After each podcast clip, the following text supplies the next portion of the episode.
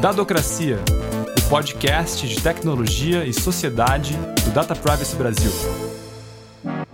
Você sabe o que são decisões automatizadas? Esse termo tem se tornado muito comum em discussões sobre o impacto de tecnologia na sociedade. A Lei Geral de Proteção de Dados, que entrou em vigor em agosto, faz menção a decisões automatizadas algumas vezes, mas ainda deixa muito em aberto para se definir exatamente o que são essas decisões e como a gente pode se proteger de eventuais injustiças causadas por elas. É para esclarecer dúvidas como essas que o Data Privacy Brasil tem organizado webinários sobre temas-chave da LGPD. E hoje a gente conta como foi a discussão sobre decisões automatizadas.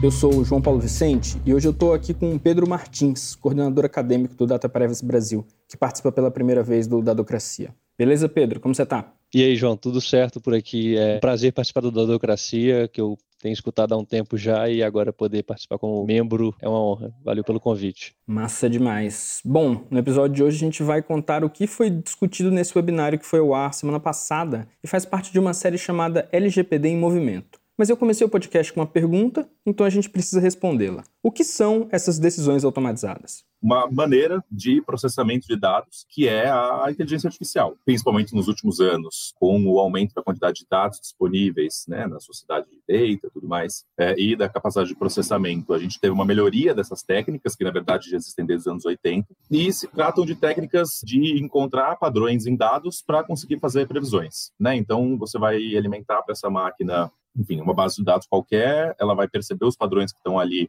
com base proxies, com base em critérios, né, criados, pensados pelas pessoas que estão desenvolvendo aquele algoritmo, e aí com base nisso ele vai te trazer previsões. As previsões podem ser um score de crédito, que a gente provavelmente vai falar bastante, podem ser a previsão se um novo dado não anotado é um rosto ou não, a gente está falando de reconhecimento facial, enfim, uma grande gama. Esse é o Henrique Roberto, pesquisador do Internet Lab, que foi um dos participantes do debate. Pedro, esse é um conceito ainda em formação, como o próprio Henrique citou em outro momento. Mas o caminho do entendimento é por aí? O caminho é bem esse mesmo. O Henrique tocou em alguns pontos importantes aqui que eu queria ressaltar e talvez trazer algumas outras considerações com base no que ele falou. O primeiro ponto é justamente a questão de encontrar padrões, né? Encontrar padrões em um banco de dados a partir de, desse processamento de inteligência artificial ou machine learning. Isso é bem importante porque ele, o conhecimento que é produzido a partir desse, desse encontro de padrões ele é um conhecimento de correlações, ou seja, ele gera uma correlação entre um dado e outro, ou entre um grupo de dados e outro grupo de dados. Ele não gera um conhecimento causal, ou seja, por que, que aquele tipo, por que, que aquele fenômeno aconteceu, não, não, não gera uma explicação daquilo, não gera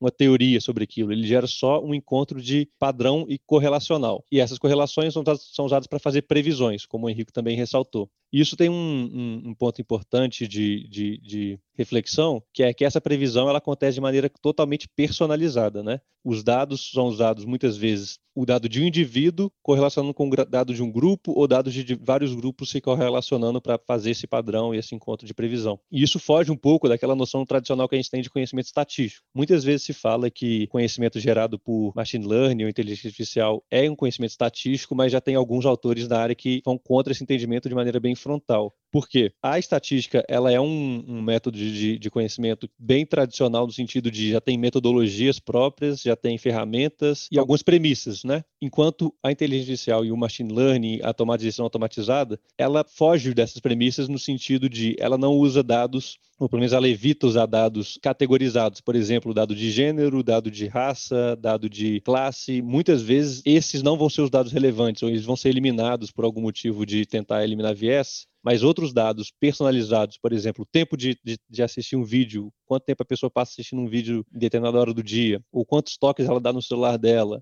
ou o jeito que ela caminha, ou o histórico de geolocalização dela, tudo isso é usado para pretensamente gerar um conhecimento 100% personalizado para aquela pessoa e não para um grupo estatístico, como seria um grupo de mulheres, por exemplo. Então, essa é, é uma, é uma divisão bem importante ali que eu acho que, que dá para complementar um pouco a fala do Henrico. Quando esse termo é citado na lei, na LGPD, ele deixa espaço para algumas dúvidas. A primeira delas diz respeito à forma como essas decisões são descritas. Decisões tomadas com base unicamente em processamento automatizado de dados. ênfase no unicamente. Eu vou deixar a explicação de por que isso é confuso para Juliana Sakai, diretora do Transparência Brasil. O Transparência Brasil tem um projeto chamado Transparência Algorítmica, que investiga como órgãos do governo federal usam esses dispositivos em diversas instâncias. Vê só o que a Juliana falou no debate. E aí é muito interessante ver as respostas, porque, por exemplo, né, especificamente nessa questão das decisões automatizadas, que o Henrico tocou um pouquinho, a gente perguntou para mais de 300 órgãos, a gente recebeu 200 respostas, e tem ali umas em torno de 45 respostas contando usos específicos das ferramentas.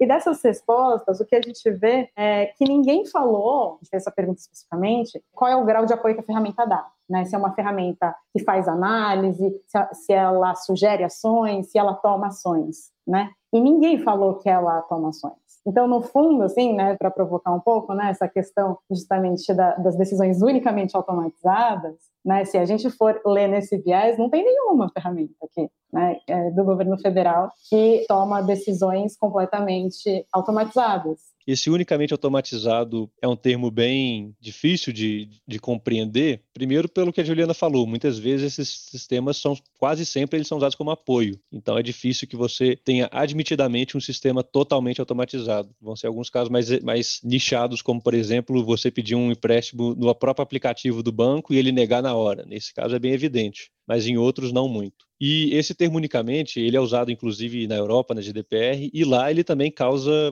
bastante confusão. Tem uma diretiva do Article 29 Working Party, antes dele ser substituído pelo European Data Protection Board, que é justamente sobre decisões automatizadas e profiling. E algo que é muito comentado é a questão da pessoa ter competência, né? Se um humano no meio do circuito ali, o human in the loop, tiver competência e autoridade para substituir a decisão automatizada, não seria unicamente automatizada. Porém, aqui entra um ponto que de reflexão que eu acho bem interessante fazer, que é que isso pode alterar o próprio, a própria natureza da decisão. Se você considera que uma decisão de um algoritmo, de um sistema de inteligência artificial, dá uma recomendação para um humano e contra essa recomendação, ele teria que ter não só autoridade, mas ele teria que ter uma competência teórica, assim, uma competência técnica no sentido de a inteligência artificial é muito metrificada, ela vai te dar o percentual, uma previsão, enfim, um número fechado, enquanto uma decisão humana muitas vezes não vai tomar todos esses elementos. Então, além da competência formal, a competência técnica de, de, sobrepor uma decisão automatizada é um tema bem sensível. Então, muitas vezes, a pessoa não vai sobrepor, mesmo sendo um sistema totalmente de apoio, é difícil você encontrar, porque um espaço de um espaço mais genérico, um espaço mais de abstração, ele é perdido para um, uma decisão totalmente metrificada. Tudo isso deixa claro quanto essa questão é complexa. Para completar, esse trecho aí da LGPD faz menção à possibilidade de pedir a revisão de uma decisão automatizada. Quer dizer, na letra fria, você só pode pedir a revisão se a decisão for 100% automatizada. Agora tem uma pegadinha nessa história inicialmente ele era previsto na lei como um ambiente de revisão humana, né? Então a lei descrevia bem de forma explícita ali por pessoa natural, que é que seria quem faria essa revisão. Depois de algumas reviravoltas, dentre as muitas que a LGPD sofreu, a gente agora tem um direito de revisão não qualificado, ou seja, a gente não sabe o que é essa revisão. Isso, por um lado, alguns setores comemoraram porque diminuiria o custo da, o custo operacional para fazer um direito de revisão, que uma revisão humana poderia ser muito caro ou impeditivo para pequenas empresas, mas por outro lado gerou insegurança jurídica muito grande. Então a gente não sabe mais qual tipo de decisão eh, de revisão é uma revisão considerada adequada dentro da lei e dos princípios dela, né? Então, isso é bem possível que seja objeto de questionamento na autoridade, quando ela estiver instituída em pleno funcionamento, e isso deve ser um dos pontos de atenção nesses primeiros anos de atuação dela. É meio confuso, e o Henrique também acha. Tem que contar que é muito estranho, né? A revisão, se não é humana, é a revisão para outro algoritmo, né? Como é que você vai vai passar por outra regra, enfim. Eu achei que foi uma mudança que, no fundo, a interpretação razoável é que essa revisão tem que ser por um ser humano. Mas por que você foi tirar esse negócio, então, só para deixar o artigo... Enfim, você tirou a unha, né, do artigo, basicamente, né? Fez ele ficar mais fraco.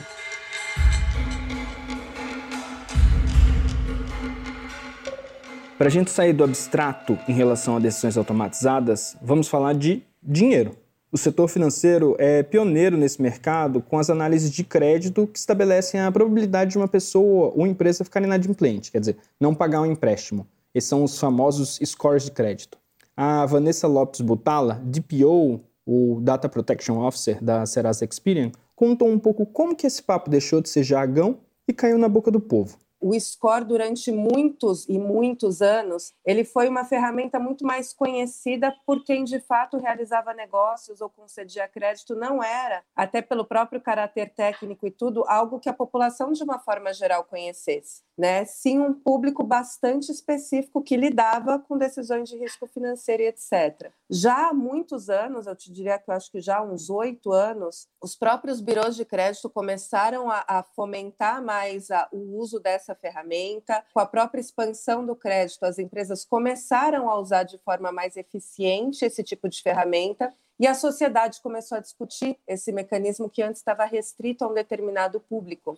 E muitos questionamentos começaram a surgir sobre que informações eram usadas, como é que os cálculos eram realizados. E num primeiro momento havia uma dificuldade maior de se explicar como isso era feito, até pela própria limitação de todos os lados ali, de ter o contexto geral para interpretar como isso, como isso funcionava. Né? Na verdade, você não está falando para ninguém você é assim. Você está falando comparando os dados que eu tenho sobre você com perfis que tem dados, com grupos que têm dados parecidos, me parece que o seu perfil é tal. É uma probabilidade estatística. Ó, naturalmente, por ser estatística, pode ser que você não se enquadre aquilo. Vanessa explicou com bastante detalhes como funciona o score de crédito e a relação desse mercado com o interesse dos analisados. Se você quiser se aprofundar nesse tema específico, vale assistir o debate completo no YouTube do Data Privacy. A gente deixa o link depois na página do Dadocracia. Mas para resumir, ela conta que é possível para uma pessoa saber quais dos seus dados são utilizados para definir o score de crédito, mas não como esse cálculo é feito. No entanto, o Serasa, e tem outras empresas que fazem isso, dá umas dicas ali do que influencia seu score. Eu, por exemplo, fui olhar o meu score de crédito no, no Serasa e vi que uma coisa que puxa ele para baixo é um empréstimo que eu fiz esse ano. E uma coisa que puxa ele para cima é o fato de eu pagar as parcelas desse empréstimo em dia. Dois lados de uma mesma moeda. Agora, o peso de cada um desses fatores, isso é impossível de saber. E a gente entra na seara da transparência algorítmica, né? É um tema que vem ganhando cada vez mais relevância, né? Muitas vezes, isso era um tema que antes era um pouco mais nichado, tinha poucos pesquisadores na área. O Frank Pasquale se lançou como um dos grandes nomes mundiais nesse campo, naquele livro Black Box Society. E isso, é, isso agora é um tema que ganha cada vez mais relevância. Como a Vanessa falou, muitas vezes o segredo de negócio vai ser um, um elemento que vai proteger esse, esse algoritmo de alguma interferência um pouco mais forte do titular, né? Caso ele queira, por exemplo, exigir uma explicação bem detalhada dos pesos atribuídos a cada dado, a cada tipo de dado e os principais elementos que foram considerados numa decisão. Por outro lado, como está previsto na LGPD, a Autoridade Nacional de Proteção de Dados tem a competência explícita ali no, no artigo 20, parágrafo 2 de fazer uma auditoria justamente quando o controlador se negar a fornecer essa informação ao titular com base no segredo comercial industrial. E essa auditoria está lá expresso na lei também, que é para verificar se teve aspectos discriminatórios nesse tratamento automatizado. Essa de auditoria é algo que ainda a gente não, não pode dizer como vai ser feito e, e, a força que isso vai ter, porque isso depende muito não só do capital político da, da Autoridade Nacional de Proteção de Dados para enfrentar um controlador e auditar o sistema dele, mas também uma questão de competência técnica, né, de ter um corpo qualificado, um corpo técnico que consiga fazer essa auditoria de forma bem qualificada e de forma que vai gerar um resultado que gere confiança para todo mundo, né, tanto para o controlador ali que foi auditado, quanto para o titular, que muitas vezes está exigindo um, um direito que foi negado por causa causa do, do segredo de negócio. Por outro lado, acho que algo que vale a pena comentar é que isso é algo muito forte no setor privado. Porém, no setor público, a gente tem uma lógica um pouco inversa. No setor público, a gente tem o princípio da transparência como guia. Como guia. É claro que a LGPD fala disso também nos princípios. A LGPD tem como princípio a transparência, mas o segredo de negócio é citado muitas vezes na lei. Porém, eu acho que dá para a gente pensar aqui que quando um governo estiver usando um algoritmo de decisão automatizada, o princípio da transparência vai preponderar muito mais do que um segredo de negócio. E isso vale também para quando empresas privadas estiverem prestando um serviço para o governo, né? ou vendendo um software para o governo ou para o setor público. Porque isso é uma situação que pode acontecer e, na verdade, vem acontecendo cada vez mais. Um do, uma das tensões que vai ficar bem evidente nos próximos anos, a meu ver, é aonde vai o segredo de negócio e aonde vai o princípio da transparência, especialmente nesse contexto bem intencionado entre setor público aplicando uma tecnologia privada. No setor público, essa transparência ajudaria a tomar algumas coisas que às vezes são polêmicas um pouco mais claras. Um exemplo é o algoritmo que sorteia qual juiz do Supremo Tribunal Federal fica com um processo. E aqui a gente está falando de algo que não envolve nem inteligência artificial nem dados pessoais, que fique bem claro. Além disso, essa transparência também ajudaria a ver se de fato esses algoritmos de decisão servem para alguma coisa. É importante dar mais concretude e ter normas mais claras para a gente conseguir realmente garantir a governança e, no final das contas, a transparência e o controle social, que as pessoas consigam, no final das contas, acompanhar justamente o que o, o, que o governo está fazendo ou deixando de fazer, que, né, que, e que, no final das contas, o grande objetivo é evitar que, que essas ferramentas sejam utilizadas de, de forma injusta ou até mesmo, sei lá, garantir a, a eficácia das ferramentas, né? Quer dizer, ele, a, ferramenta pode às vezes ser inócua, inócua no termo de, de afetar direitos, assim, mas ela está funcionando para alguma coisa? Às vezes o que a gente vê, assim, nesses processos, não, não há nem medida a eficácia da ferramenta também, né? Então, tem uma série de padrões que eu acho que pode, pode, pode ser usado tanto para melhoria do próprio, da própria gestão, da, da própria maneira de se fazer e se avaliar como essas ferramentas estão sendo usadas, em vez de só falar, uau, a inteligência artificial, estamos, somos super modernos, né? A gestão super moderna. Mas, às vezes não está servindo para nada, às vezes acontece, né?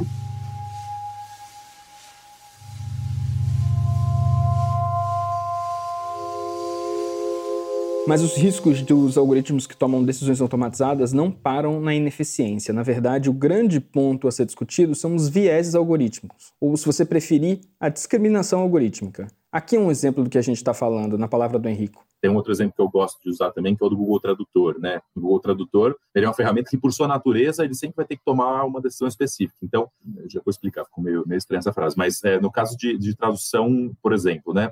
De línguas cujo substantivo não tem gênero para línguas cujo substantivo tem gênero. Então, por exemplo, the doctor ou the nurse é traduzido em português como o doutor e a enfermeira. Então, ele vai pegar um padrão de linguagem em que 60% dos textos em português escritos falam o doutor e a enfermeira e vai transformar aquilo em 100%. 100% das, das, daquelas traduções vão, vão pegar aquele padrão de linguagem. Né? Então, é, em determinados casos, você tem, inclusive, um, esse potencial de, de potencialização, né, de aumento do, dos padrões contidos na base de dados. Como o próprio Henrico trouxe, muitas vezes esses viés vão acontecer em nuances bem pequenas e que, inicialmente, a gente não daria muita importância, mas quando ganha uma escala macro e uma repetição, gera, de fato, um efeito grande. E algo importante a, a considerar aqui é que muitas vezes esses vieses vão acontecer ou podem ser gerados independente do tipo de dado que está lá. Ou seja, não é necessário que um dado de raça ou um dado nitidamente sensível esteja no banco de dados. Pode ser que dados que estejam ligados a dados sensíveis, a gente chama de proxies, já gerem esse viés, essa discriminação. Com base nisso que você falou, Pedro, vale a gente voltar para o Serasa. A Vanessa explicou que o conjunto de dados utilizado pela Serasa não inclui dados sensíveis como cor de pele, por exemplo. Um ponto que permite ter certeza de que isso não acontece é o controle dos dados que são imputados na ferramenta. Né? Existe um, um, controle, um book que se chama isso de quais são os tipos de dados que vão alimentar esse determinado modelo. E aí, ferramentas de inteligência artificial existem para aprender em relação àquele conjunto de dados que alimenta o modelo, e não a qualquer informação que seja encontrada no mercado. Então, se eu, concedo, se eu dou acesso ao titular, a relação de dados, de tipos de dados que eu posso usar dentro daquele modelo, né? E ele vê quais são todos os dados dele que eu estou considerando para aquele tipo de decisão, na minha visão, é possível ele controlar dentro do score de crédito, tá? Não sei dentro de outros eventuais outros modelos que a gente pudesse discutir, mas dentro de um score de crédito ele consegue controlar se aqueles tipos de dados permitem é, que existam esses vieses, por exemplo, esse, o viés é, racial até, ou não. Só que essa questão pode ser mais complicada, como o Pedro adiantou, e eu volto para o Henrico fazer uma provocação, mas, por exemplo, não precisa colocar os dados de raça para que os dados de georreferenciamento, que são extremamente relacionados à raça, é, acabem trazendo essas informações para o resultado. Então, a raça ela pode não estar tá lá diretamente como um dado alimentado né, para o algoritmo ou qualquer outro dado, enfim, mas vão, vão existir tantas, tantas outras variáveis correlacionadas com aquilo, ainda mais uma base de dados gigantesca, né, quando você está fazendo aquele tratamento, que aquela acaba se tornando indiretamente uma variável determinante para aquele resultado que você está chegando. Outra coisa que eu queria trazer aqui para essa discussão é que muitas vezes o debate sobre decisões automatizadas ou regulação de IA fica restrito ao campo dos vieses, ou seja, se tem um viés ou não, se esse viés é preferível a um viés humano e como corrigir esses vieses. Isso sem dúvida é importante, não estou negando isso, mas é o que eu queria ressaltar é que além dos vieses, a gente tem que se perguntar se de fato essa decisão automatizada é relevante, ou seja, se ela traz um ganho de eficiência, por exemplo, quando a Juliana trouxe anteriormente, que muitas vezes a gente, a gente tem uma, um impulso de usar esses algoritmos ou de, ou de pegar essa tecnologia para resolver problemas, sem muitas vezes se perguntar anteriormente se, é, se esse tipo de tecnologia deveria ser usado para esse, esses problemas que a gente está falando. É claro que uma análise de score de crédito pode ganhar uma eficiência enorme com o uso de um algoritmo. Por outro lado, algumas, algumas políticas públicas podem ter um ganho, ter um prejuízo maior pela falta de transparência do que da eficiência que isso pode trazer. Enfim, não quero trazer aqui se a gente deve usar essa tecnologia ou não, se ela é boa ou ruim. É só que, além dos viés, a gente deve primeiro ter uma pergunta anterior, que é: ela é adequada para essa situação? A gente tem ganhos disso, e se sim, se de fato trouxer ganhos, a questão do viés é um, vai se tornar um ponto relevante para ver quais medidas de mitigação podem ser pensadas para reduzir esse viés e tornar a tecnologia cada vez melhor e mais adequada. Pedro, esse assunto é longo e a gente podia ir longe aqui. Mas como o tempo está acabando, eu queria saber de você o que fica para ser definido agora pela Autoridade Nacional de Proteção de Dados e até pelo Congresso no âmbito de outras leis dentro desse campo. Para onde a gente deve olhar no futuro quando falamos de decisões automatizadas? Eu acho que alguns pontos aqui eu já trouxe ao longo do episódio da minha fala. Um deles, o que, que é esse direito de revisão, ou seja, se, se, essa revisão ela não precisa ser humana de acordo com a lei, mas ela vai ter algum parâmetro básico, a autoridade, imagino que vai eventualmente ter que definir isso. Segundo ponto, o artigo, parágrafo 1 do artigo 20, que muita gente defende que é a base de um direito à explicação. Se ele de fato é um direito à explicação ou não, qual o parâmetro que, que esse artigo 20, parágrafo 1 traz. Por fim, parágrafo 2 do artigo 20, também ele traz o direito de auditoria da NPD, foi o que eu trouxe mais cedo. Esse direito de auditoria é bem importante de observar se ele vai ser de fato aplicado, se ele vai ser exercido pela autoridade, né? Ou se vai ficar ali só como uma letra de lei que muitas vezes não vai ter aplicação ou que serve como, ameaça, como quase uma ameaça vazia, né? Então eu diria que, basicamente, o artigo 20 inteiro vai ser um objeto de de atenção quando a gente falar de decisões automatizadas e atuação da autoridade, mas acho que também pela LGPD ser um pouco genérica e principiológica nesses pontos, não descarta a possibilidade de vir ou uma orientação mais forte da, da NPD no futuro, ou até uma discussão sobre uma lei especificamente sobre decisões automatizadas, igual a gente já vê no Congresso algumas iniciativas para regular inteligência artificial de forma mais genérica. Antes de acabar, eu queria só mostrar mais uma falinha do Henrico, que eu achei bastante pertinente até para a gente entender melhor o papel desses algoritmos, da inteligência artificial e das decisões automatizadas na sociedade. A gente tem uma sociedade sociedade com diversos, diversos problemas e essas, essas discriminações não somem com a inteligência artificial. A inteligência artificial ela é um ente comunicativo, ela é uma ferramenta humana que segue padrões humanos para finalidades humanas. Né? A gente não pode ficar depositando uma, uma expectativa de neutralidade que simplesmente não existe nela.